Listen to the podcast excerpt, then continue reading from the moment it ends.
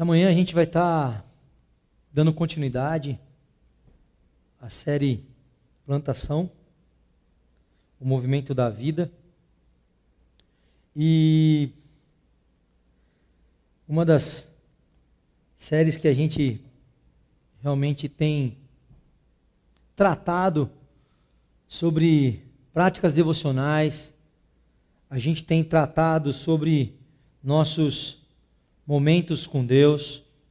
A gente tem tratado sobre nosso momento de leitura, nossas práticas de oração, nossos momentos de solitude diante de Deus.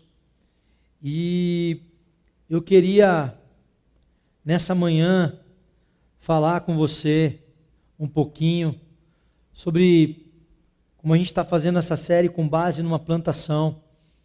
Chega no momento onde o plantador, o fazendeiro, após jogar a semente e fazer todo o plantio, o dia anoitece. A noite chega.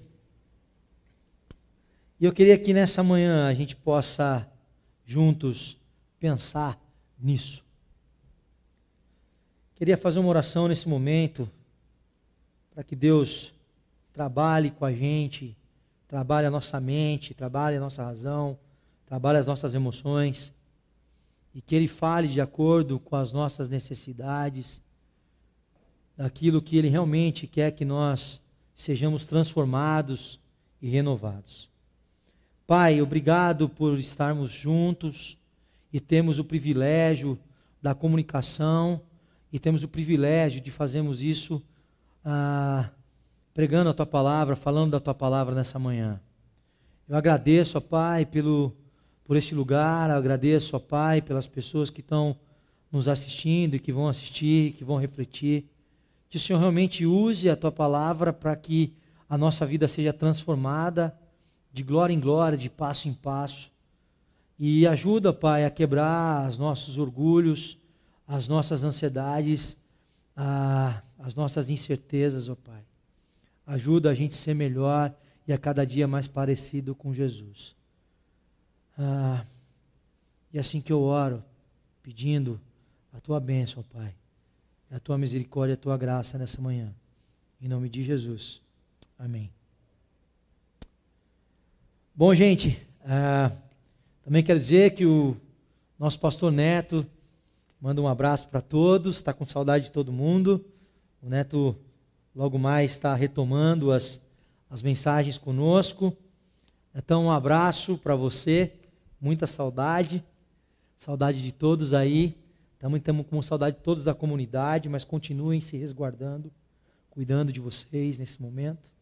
E a gente vai tocando via internet os nossos encontros aqui.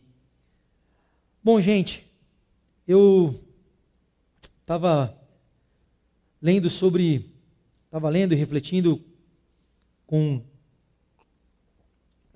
um, pensamento de um de um dos filósofos chamado Byung-Chul Han, é um dos maiores dessecadores ali do comportamento humano da atualidade. E para esse filósofo sul-coreano, ah, a gente vive hoje numa sociedade do desempenho, uma sociedade do cansaço, né? Uma sociedade que hipervaloriza a, e positiv, a, na verdade, hipervaloriza a positividade, a eficiência, a produtividade entre aspas, né? Por quê? Porque é, é o super desempenho, né? A supercomunicação e a superprodução levam ao colapso, né? Do nosso eu. É, o que o autor denomina isso do infarto psíquico. Logo, não somos realmente produtivos e eficientes quando apenas reproduzimos o igual quando a gente exclui a negatividade. O Han, ele identifica esse problema e fala que esse problema da sociedade do desempenho, ela se manifesta de algumas maneiras. A primeira delas é a ansiedade. A segunda delas é a depressão. E a terceira delas é o burnout. Não sei se vocês sabem, mas em 2019, ah, afastamento por conta dessa síndrome cresceram praticamente 114,8% no nosso país. 114,8% no Brasil. E entre os principais sintomas estão o esgotamento físico e mental, gerados pela depressão, ou aliás, gerados pela pressão de cumprir metas e dar tudo de si. O estresse crônico no trabalho acomete 33% dos trabalhadores brasileiros que, devido ao cansaço extremo, têm baixo rendimento e dificuldades para cumprir suas tarefas. Não sei você, você está se identificando com tudo isso? Mas você deve estar se perguntando o porquê que isso acontece. Han, ele diz uma coisa: isso está acontecendo porque as pessoas têm vontade de ser diferentes. As pessoas elas querem ser diferentes uma das outras. Porém, é impossível ser autêntico hoje, porque nessa vontade de ser diferente a gente prossegue a ser igual. Reproduzimos apenas a nós mesmos, convivendo com pessoas que pensam como nós. A gente vive fazendo coisas, e fazendo coisas, e correndo atrás de coisas, tentando ser diferentes, mas nós convivemos com pessoas que pensam e agem das mesmas maneiras. Também consumimos sempre as mesmas coisas. Você quer ver um exemplo? As maratonas e séries que a gente assiste no Netflix. A gente visualizamos continuamente apenas o que nós gostamos. Ou seja, a gente multiplica o igual, nunca o diferente do outro.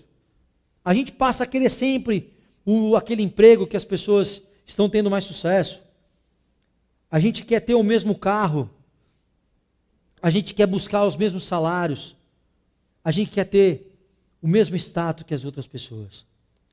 E quando a gente reproduz, quando reproduzimos sempre as mesmas ideias e preconceitos, somos menos criativos, inovadores e inclusivos.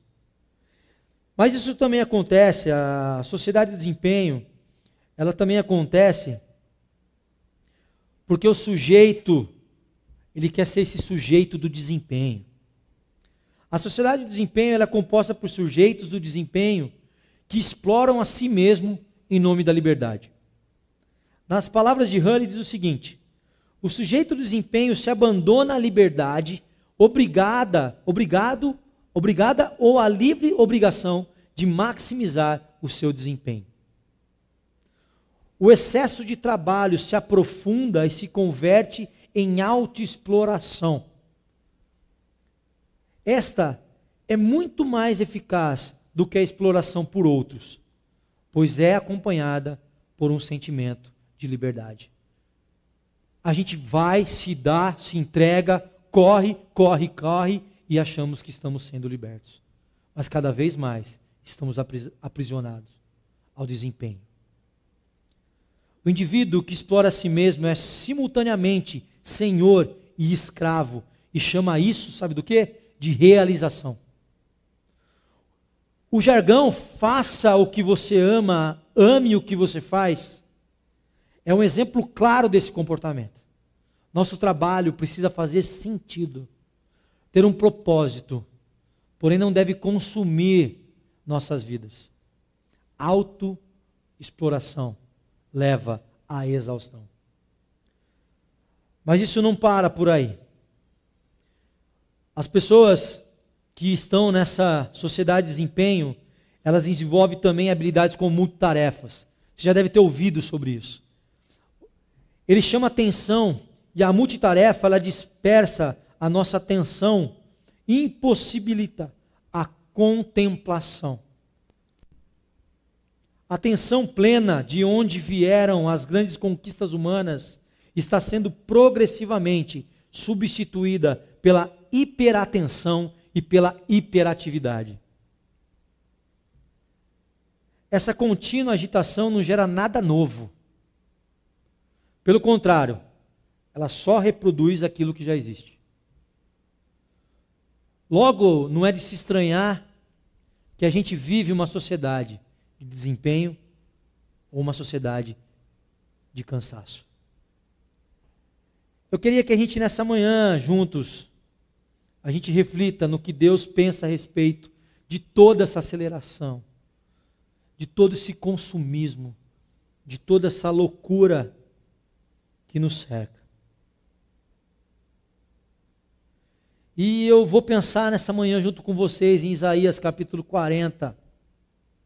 Eu espero que essa palavra alcance o seu coração, onde você estiver, onde você assistir, sendo hoje, sendo em outro momento.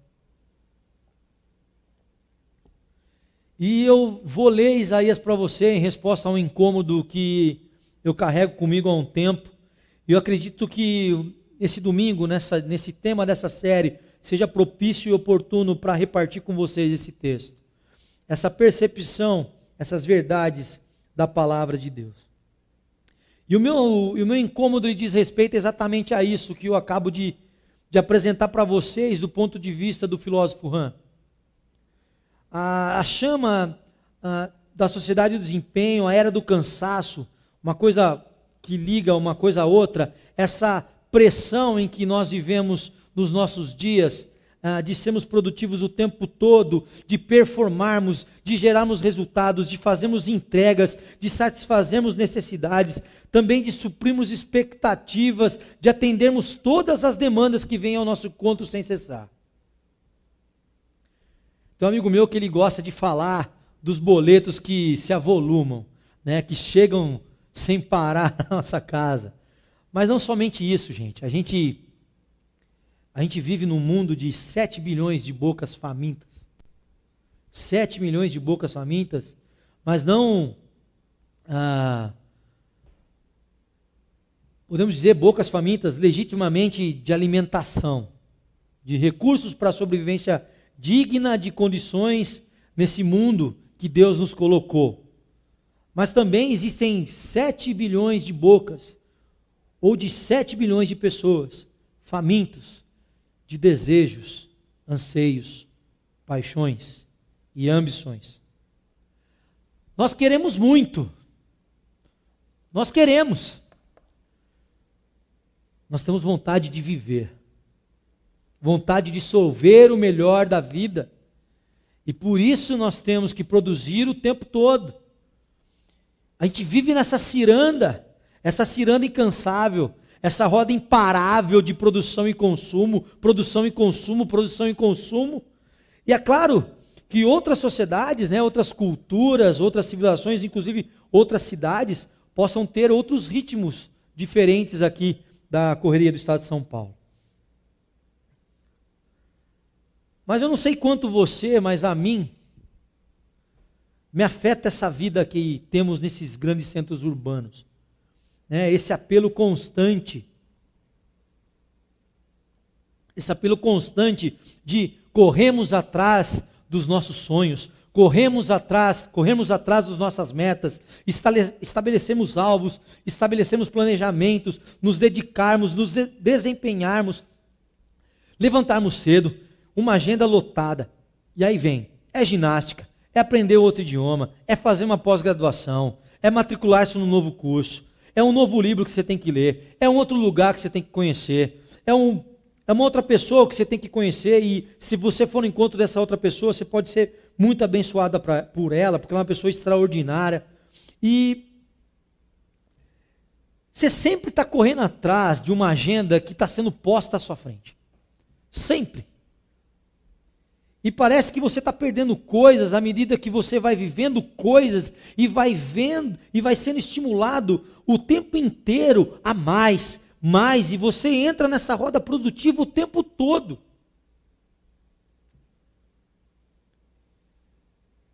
E sabe que isso é a sociedade do desempenho que o filósofo Han acabou de acabei de apresentar para vocês. E nós nos percebemos num determinado momento fazendo parte dessa engrenagem, fazendo parte dessa máquina. E nós também temos que produzir, o mundo tem que produzir, a sociedade tem que produzir. E o pior de tudo, essa lógica de produção e de gerar resultado o tempo todo, 7 por 24, ela se aplica também a Deus. Deus também tem que produzir, Deus também tem que performar, Deus também tem que entregar o resultado para a gente. Assim como, por exemplo, as empresas têm suas, suas produções, né, suas linhas de montagem, suas linhas de produção, as nossas estruturas religiosas, nossas igrejas também têm seus métodos de ativação do divino. É uma corrente de oração, é uma reunião de oração, é um caderno de oração, é um círculo de jejum, é a semana de não sei o quê. Nós estamos sempre correndo atrás de um fruto que ainda não temos nas mãos, sempre correndo atrás de uma solução, de uma resposta, e o tempo todo estamos ativando Deus dizendo: Deus, funciona, Deus responda, Deus performe, Deus entregue. Deus, olha o que nós estamos pedindo, olha a nossa demanda, Olha a nossa necessidade, olha o nosso desejo, olha o nosso sonho. Olha, Deus, nós estamos correndo para o Senhor, esperando no Senhor e somente no Senhor.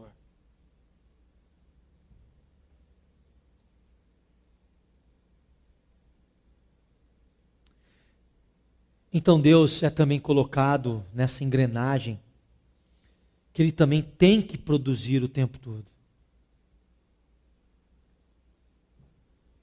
O problema é que produzir 7 por 24, nem máquina consegue. Mas máquina, vai, ainda vai lá, pensando aqui no meu cotidiano, vai, vamos lá. Tem DDS da produção, tem parada preventiva, tem corretiva, que mais, né, que a gente tem na produção, né, falta, ausência, mas deixa eu pensar nisso na segunda-feira, deixa para amanhã eu pensar nisso aí. Pensar hoje não, vamos voltar. Mas, gente, o que é ser vivo? O ser humano não produz o tempo todo. O que tem vida não produz o tempo todo. A Bíblia diz que nós temos o nosso prazer no Senhor. E diz mais: somos como árvores plantadas junto a ribeiros ribeiros de águas, a qual dá o seu fruto no seu tempo. As suas folhas não cairão, e tudo quanto fizer prosperará. Somos árvores plantadas junto a ribeiros de água, e árvores que dão o seu fruto no seu tempo, ou melhor, na estação própria. Estação própria.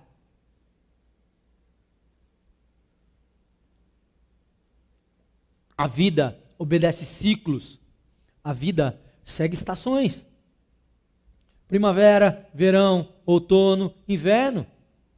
A vida obedece ciclos de morte e ressurreição. A vida consegue conviver e assimilar flores e folhas ao chão. A vida consegue conviver e assimilar como natural árvores com seus galhos secos e ressecados. A vida consegue enxergar como absolutamente natural a semente plantada que ainda não brotou. A terra parada, aguardando a chuva. A flor nascendo, o fruto brotando. Na vida a gente espera a colheita. São ciclos. Diferente dessa máquina de produção e consumo que a gente tem o tempo todo e a gente leva isso para Deus.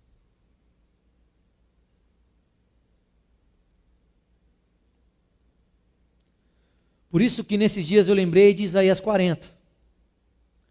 Isaías capítulo 40, versículo 30 e 31. Ele diz o seguinte: Até os jovens se cansam e ficam exaustos. E os moços tropeçam e caem. Mas aqueles que esperam no Senhor renovam as suas forças. Voam alto como águias, correm e não ficam exaustos, andam e não se cansam.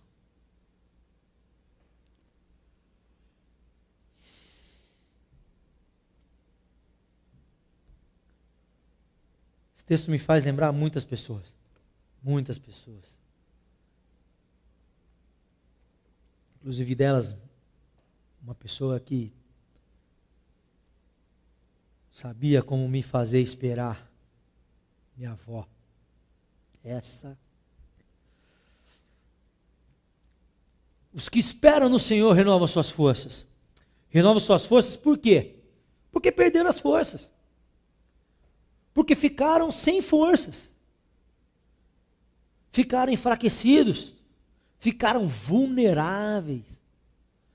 Perderam a condição de ação. Perderam a condição de resistência. Perderam a condição de caminhada. Então eles precisam de forças renovadas no Senhor. Eles estão em período de caminhada lenta, de esteio, eles estão em tempo de espera. Espera no Senhor.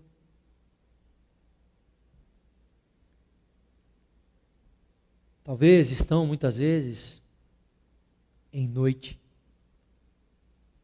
em noite de lágrimas. E quando a gente entra nesse período da vida, períodos que somos obrigados a reconhecer a nossa fragilidade, a nossa finitude, nossa fraqueza, a nossa dificuldade, inclusive para orar, a nossa falta de forças para clamar a Deus, o nosso desencanto, o nosso abatimento, e chega alguém e tenta nos animar, e chega alguém e diz: Você não pode ficar assim. Você tem que reagir. Você tem que ter fé. Você tem que confiar. Você tem que buscar a Deus. Você tem que clamar. Você tem que insistir. Você não pode desistir. Você tem que perseverar. Você tem que ser resiliente. É. E você só ouve, você tem que, você tem que, você tem que. Você tem que produzir. Você tem que dar frutos. Você tem que estar em ação. Você não pode se deixar fraquejar. Você não pode se deixar enfraquecer.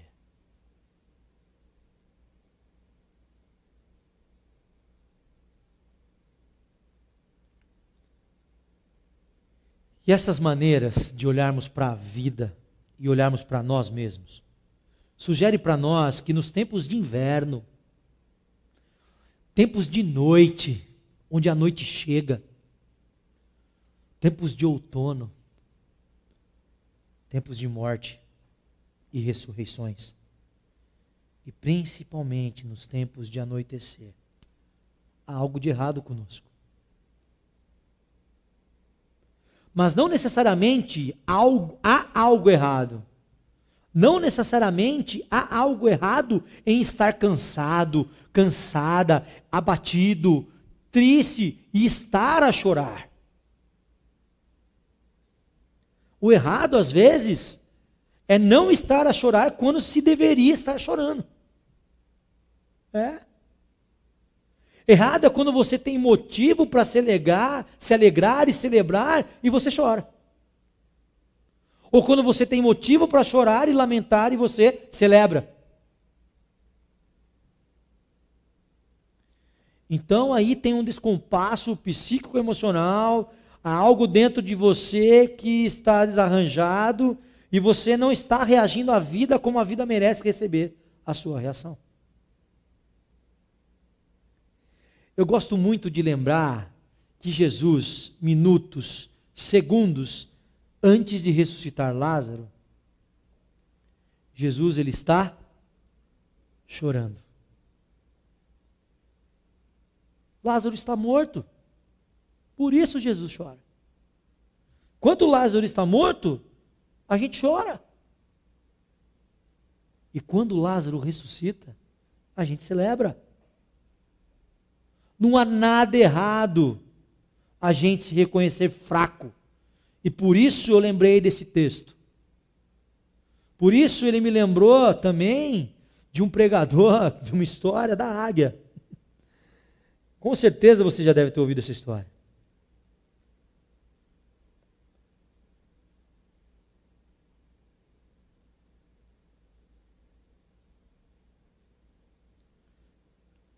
Você já teve ouvido essa história que a águia ela tem uma visão periférica, né? A águia ela enxerga amplamente, ela consegue enxergar o que está acontecendo à esquerda, à direita, em cima, abaixo, e ela é um, uma predadora, né? E ainda ela consegue focar na sua presa e lá embaixo.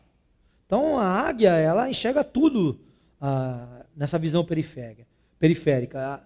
Mas nós somos limitados, né? Se eu estou olhando aqui para o Thierry tocando, eu não consigo enxergar o que está acontecendo à esquerda aqui.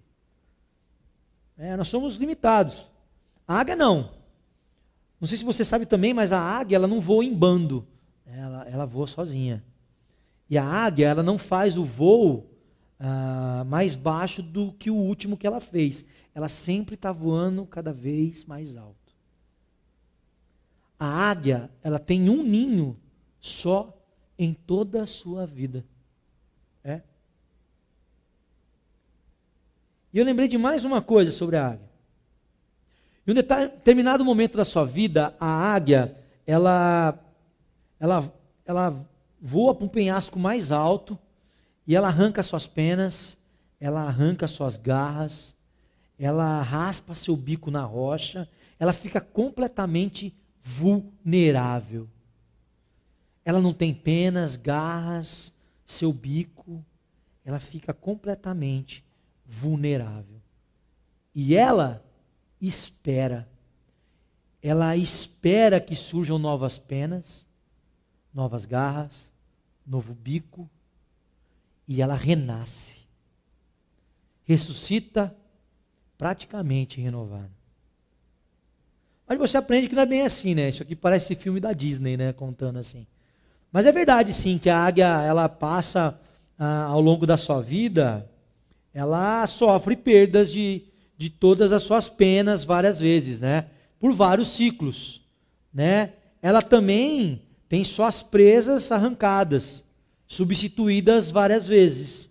Ela também tem seu bico substituído, né? Trocado, né? Ele vai envelhecendo, ele vai perdendo sua condição, inclusive a água raspa, como eu disse, esse bico, né, para que ele renasça, renasça com mais vigor, né? E aí a águia surge, né?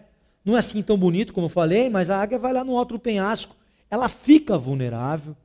Mas sim, é verdade que a águia passa por ciclos de mortes e ressurreições.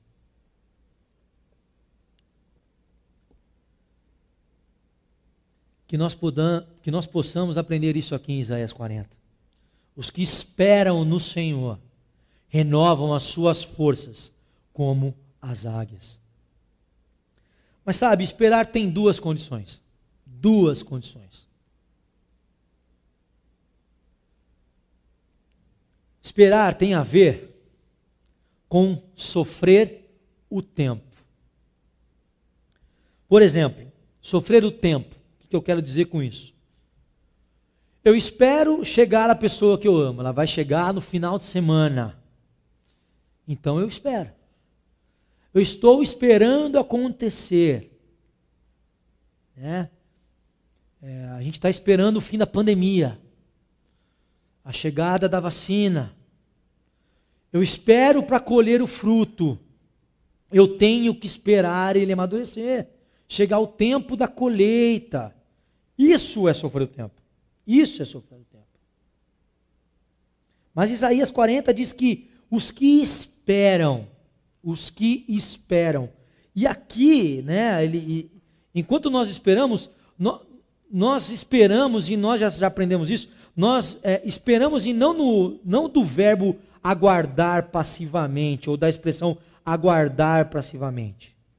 Mas ele está dizendo aqui, como posso dizer, quando você joga uma semente no solo, você plantou ela e você sabe, você não vê, mas você sabe que dali vai brotar alguma coisa.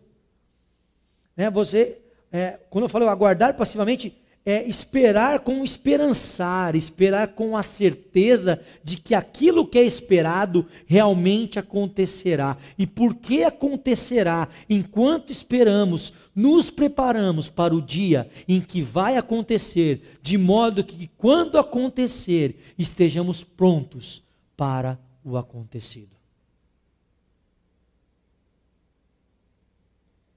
Esperar tem a ver com aguardar. sofrer o tempo.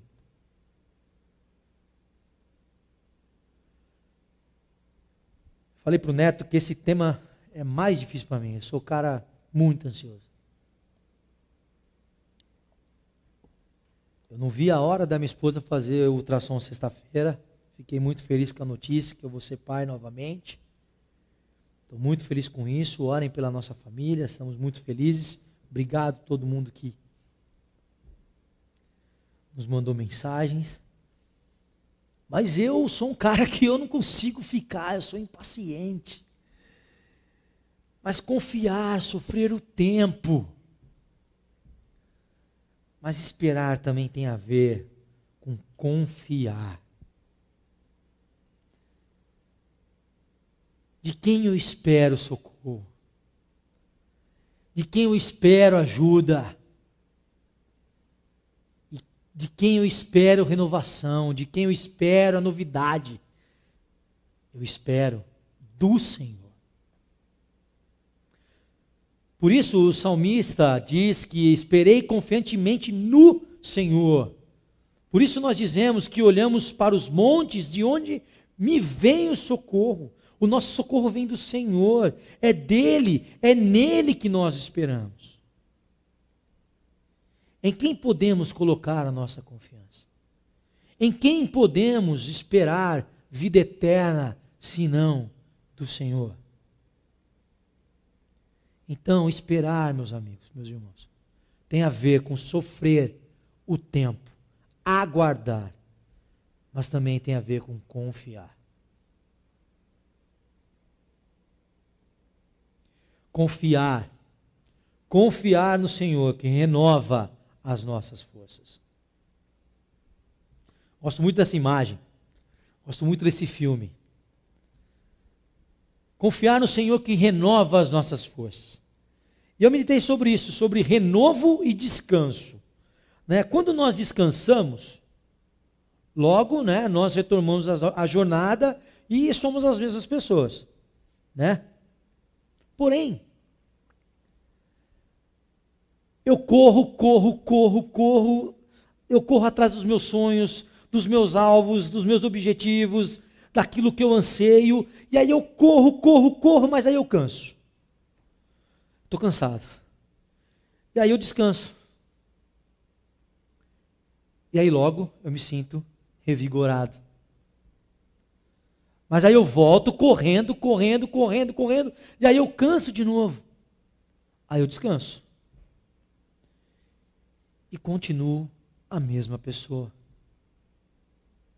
Continuo a mesma pessoa, atrás dos mesmos objetivos, atrás dos mesmos sonhos, dos mesmos alvos, do mesmo jeito. Mas isso que a palavra de Deus está falando para nós em Isaías 40 é renovação. E não apenas descanso. Eu sou renovado. Eu sou renovado porque eu sou transformado. Eu corro, mas um determinado momento entre a minha corrida, atrás daquilo que eu tanto anseio, no meu esforço atrás daquilo que eu tanto desejo, e no meio dessa ciranda performática dessa espiritualidade performática de querer que Deus faça isso para mim, chega uma hora que eu desisto. E desisto não porque eu perdi a fé, desisto não porque eu passei a desconfiar de Deus. Eu desisto não porque eu passei a duvidar do amor de Deus por mim. Eu desisto simplesmente porque eu não tenho mais força para continuar correndo. E não é uma questão apenas de descansar, porque eu já vim correndo, descansando, correndo, descansando, correndo, descansando. E o ciclo de correr e descansar já esgotou, gente. Eu arreirei, eu me quebrei. Eu não preciso agora de descanso. Eu preciso de renovo. Eu preciso de renovação de Deus. Porque tantas vezes que eu corri, eu fui atrás do que eu queria. Eu corria e descansava, eu entregava para Deus, mas eu tirava da mão de Deus de novo, e eu pegava e eu ia correndo de novo, e eu corria de novo. Tinha um ataque cardíaco, continuava correndo, até que chegou um momento que eu percebi que eu não tinha mais condição de correr. E aí eu fiquei parado ali. E eu fiquei parado esperando. E Deus disse: Tudo bem, Tiago. Fica aqui. Não tenha pressa de voltar para sua corrida. Tudo bem. Fica aqui. E eu perguntei para Deus: Mas Deus, quem vai fazer o que eu preciso fazer? Ele respondeu: Eu faço. Mas quem vai cuidar daquilo, Deus, que, que eu tenho que cuidar amanhã? Ele disse: Eu cuido. Aliás, eu estou cuidando o tempo todo. E você correndo o tempo inteiro. Fica aqui. Espera, Tiago. Deixa eu te renovar.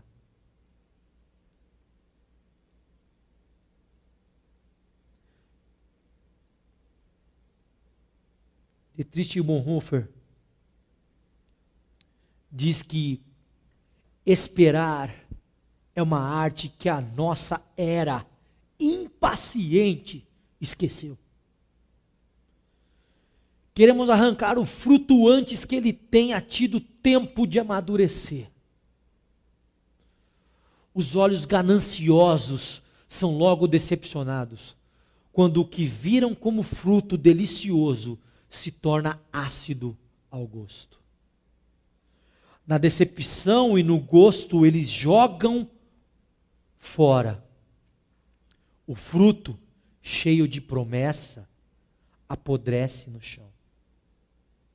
É rejeitado sem agradecimentos por mãos decepcionadas.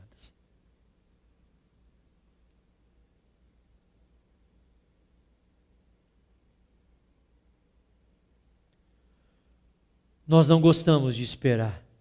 E, em ansiedade agimos de maneira precipitada. Porém, confiar em Deus, a fazer a sua vontade, tem muito a ver com esperar. Negar a si mesmo, estar vulnerável, tomar a cruz e morrer. Também tem a ver com esperar. Abrir mão do controle e confiar em um outro que eu conheço tão pouco e que tem conduzido a história de um jeito que, na maior parte do tempo, eu não entendo ou concordo. Também exige esperar. E não sabemos esperar. Viver em viver é em grande medida esperar. Ter fé é esperar. Esperar dói. Quando admitimos nossa impotência, estamos abrindo a alma para viver o caos, não com os nossos recursos, mas com os recursos de Deus. Recolher-nos a sós para orar continua sendo o recurso mais poderoso que o Senhor nos concedeu. Esperar suas respostas é viver na expectativa do que Ele fará, com a certeza de que permanecerá conosco, mesmo quando pela dor não percebemos Sua presença. Esperar, portanto, requer confiança, esperança, humildade e paciência.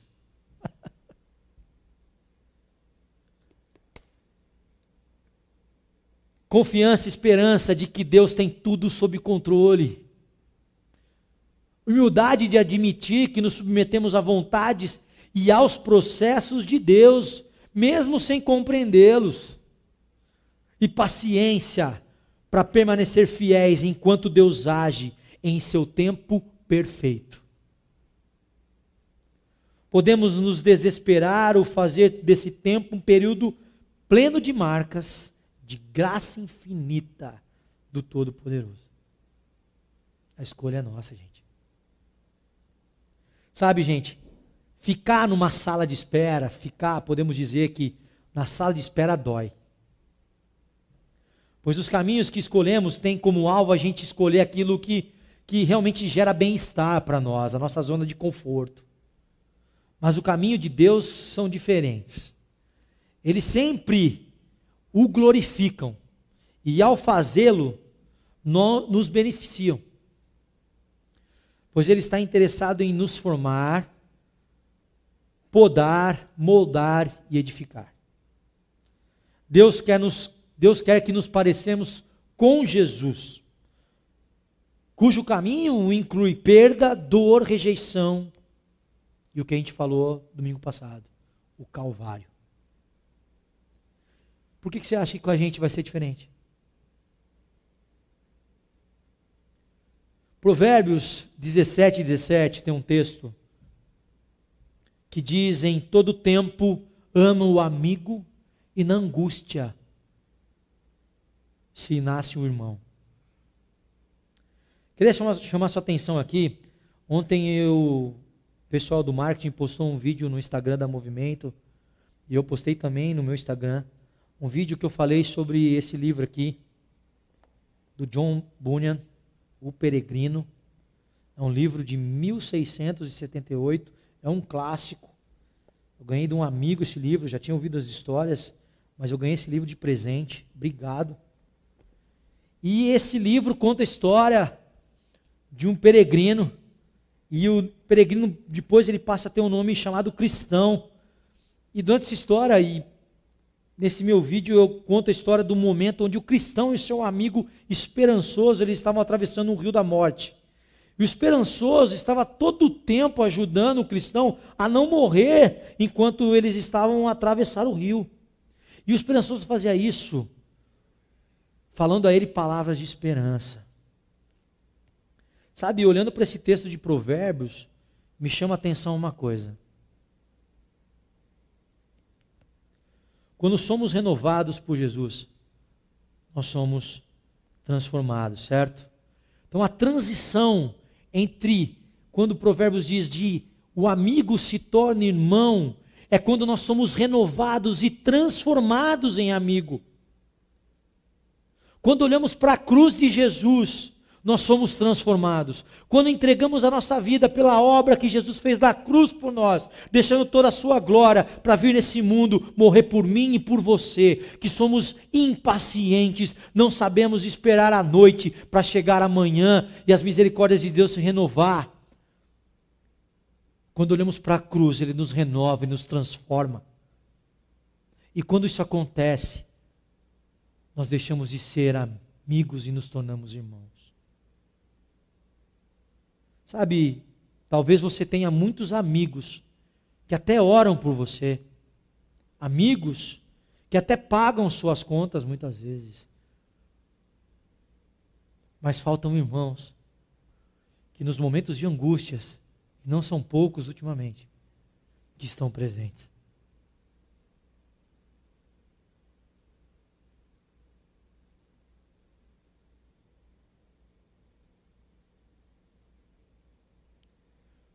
Quer ser um esperançoso na vida de um cristão, como o livro de Bunyan conta? Entregue sua vida para Jesus. Chega de correr.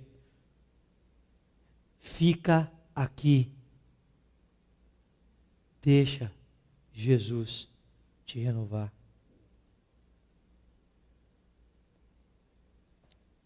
Por isso o apóstolo Paulo diz que nós não devemos tomar a forma desse mundo. A gente não deve permitir que o espírito da época, o espírito da cultura, diga a, a gente, determine a maneira como nós vivemos e sentimos, como nós pensamos, como nos comportamos, como administramos a nossa agenda, as nossas relações, como a, ah, a gente Não podemos tomar a forma dessa sociedade do desempenho que o Han fala. Mas a gente devemos deixar nos transformar pela renovação do nosso entendimento para experimentar a boa, perfeita e agradável vontade de Deus. A experiência da boa, perfeita e agradável vontade de Deus é no dia seguinte de uma renovação, de uma transformação. Quando nas pausas, no silêncio, nesse período de nos abandonar aos cuidados. A Bíblia chama isso de Shabat. Sábado. O que é o sábado? É pausa. É parar de trabalhar. Parar de trabalhar não é ir para a empresa, não é ir para a firma. É parar de trabalhar parar de tomar providência, parar de desenvolver processos e projetos para solucionar questões. Parar. Por exemplo, no Shabá, os rabinos discutem o que é parar de trabalhar. No Shabá, por exemplo, os rabinos dizem que se sua casa pegar fogo no sábado, deixe, deixe queimar. Não tente apagar o incêndio. Deixa queimar. É Shabá. E por que isso deve acontecer?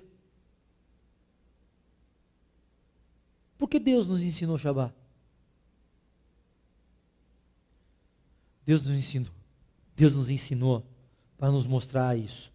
Que há situações na vida, há circunstâncias da nossa vida para as quais nós não temos soluções nem se a gente tivesse 48 horas, nem se a gente tomasse uma pílula que nos desse é, o vigor de 48 horas, ou 72 horas, uma semana de trabalho, né, de, de experiência de trabalho, a gente não conseguiria resolver. Sabe, há dimensões de da existência e questões da vida que estão absolutamente nas mãos de Deus. E o Shabá é para a gente aprender isso. A gente fica sem fazer nada e no dia seguinte, quando a gente acorda, o sol está lá, a misericórdia do Senhor se renovou. E o Deus que cuida das flores e passarinhos está cuidando de nós. E nós estamos renovados. Porque enquanto nós paramos, enquanto fizemos pausa, enquanto fizemos silêncio, nós ouvimos a voz de Deus que na correria nós não somos capazes de ouvir. Nós nos enxergamos de uma maneira que não éramos capazes de perceber. Em vez de voltarmos esbaforidos para correr aquela mesma trilha, enquanto estávamos parados no colo de Deus, o Espírito Santo nos disse: Tem certeza que você vai voltar para aquela mesma estrada? Você vai voltar para a mesma direção? Não é hora de você parar, esperar. Olha. Quando a gente experimenta esse renovo de Isaías 40, que diz em Isaías 40. Esse renovo de Deus, a gente é transformado, a gente percebe que o velho não nos veste mais, a gente tem experiências na presença de Deus porque a gente parou, a gente esperou, a gente entendeu que tudo bem parar, a gente parou. E a gente recebeu novas revelações do Espírito de Deus, e quando a gente volta para aquela estrada, aquela estrada de antes era uma zona de conforto que já não combina mais com a gente. Sabe por quê? Porque nós somos transformados, fomos renovados, fomos feitos novos. Mas para isso é preciso ter fé. Fé em Jesus. Há muita gente que acha né, que a gente precisa de fé para fazer acontecer. Né? Você já deve ter ouvido. A fé move a mão de Deus. Não é isso que você já ouviu? Né? Deus nasceu robô. Deus seu fantoche para que com a sua fé você mova a mão dele. É preciso muita fé para descansar em Deus. Eu estou aqui, aguardando no Senhor, esperando. Mas o que você está fazendo, Tiago, quando você está esperando? Nada. Porque se eu estivesse fazendo, eu não estava aqui aguardando, esperando no Senhor. Eu estava fazendo. Eu estou fazendo nada. Eu estou confiando em que o Senhor está cuidando de mim e provendo para o meu bem. Eu estou confiando que Deus é bom e continua sendo bom.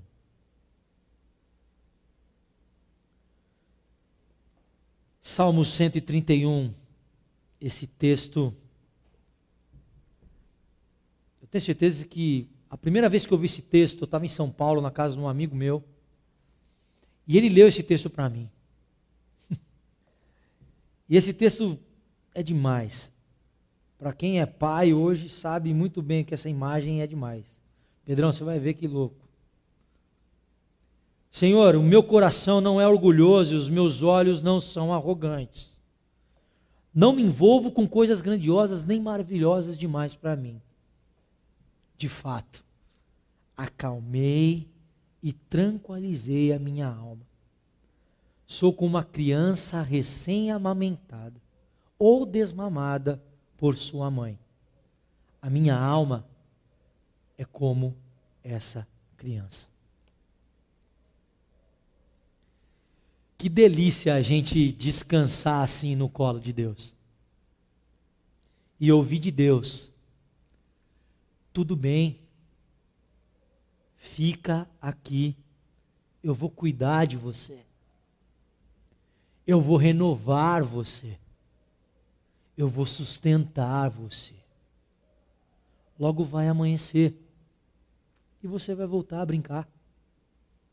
Mas por enquanto, fica aqui. Eu convido você a fazer isso, se é o seu caso.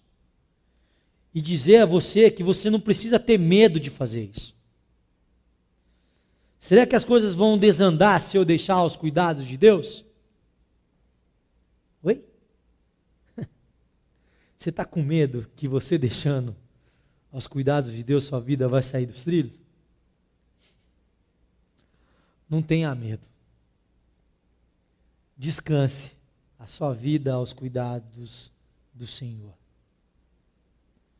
Não se assuste quando você tiver no inverno, é ciclo da vida. Não se assuste quando a noite chegar. Não se assuste quando as folhas estiverem ao chão. É ciclo da vida. Não se assuste com a terra seca e aquele vapor que deixa tudo nebuloso com o sol. E você olhando aquele horizonte, tudo seco. Não se assuste é ciclo da vida. Descanse a sua vida nas mãos do Senhor, porque o Senhor, o nosso Deus, ele não cansa. Nunca fica cansado. Senhor, nosso Deus, nunca jamais desiste de nenhum de nós. Eu convido a você a ter essa experiência de descansar nos cuidados do nosso. Do nosso Pai que sabe nos cuidar, como uma mãe também. Queria encerrar com esse texto do Bonhoeffer também, que diz: Quem não sentiu a ansiedade de esperar pela declaração de amizade ou amor? As maiores, mais profundas, as experiências mais ternas em todo o mundo exigem uma espera paciente. Essa espera não ocorre em uma agitação emocional, mas vai suavemente crescendo, como o surgimento da primavera, como as leis de Deus, como a germinação de uma semente. Queria orar com você. Pai, obrigado. Obrigado porque o Senhor mostra para nós que a cada dia a gente quer ser produtivo, que a cada dia a gente quer nos desempenhar, que a cada dia queremos ser multitarefas. Ok, Pai, não tem nada de errado em sermos produtivos, mas, ó Pai, ajuda-nos a termos equilíbrio e a pararmos diante do Senhor. Ajuda-nos, ó Pai, a esperarmos, não passivamente, mas ativamente, tendo fé, ó Pai. Muita fé e entregar toda a nossa vida nas tuas mãos. Pai, nessa manhã, eu quero te pedir que o Senhor olhe para o nosso coração e vê se lá no fundo há algum caminho mal que nos impede, ó Pai, de esperar no Senhor. E crie em nosso coração, coração puro. Ó Pai, ajuda a nós a nos admitir que somos vulneráveis Ajuda-nos a nós irmos para o alto do penhasco, a nos silenciarmos diante do Senhor, a tirarmos nossas garras, nossas penas e pedir para que o Senhor nos renove. E nos renove como águias, ó Pai. Nós não damos conta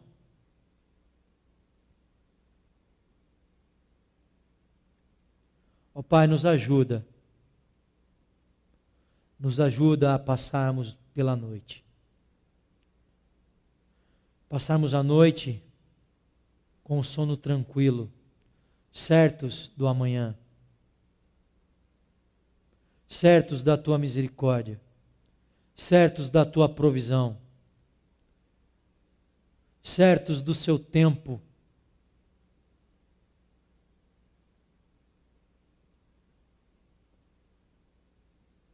certos, ó Pai, de que tudo isso é para que nós aprendemos a confiar em Ti.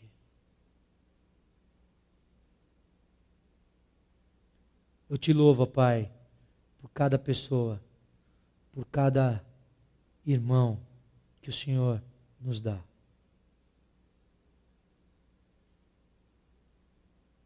Que nós possamos ser irmãos na angústia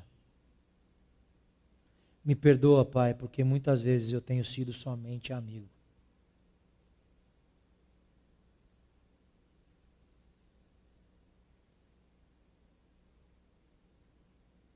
Nos ensina, Pai, a entender que amanhã o Senhor cuidará. Em nome de Jesus.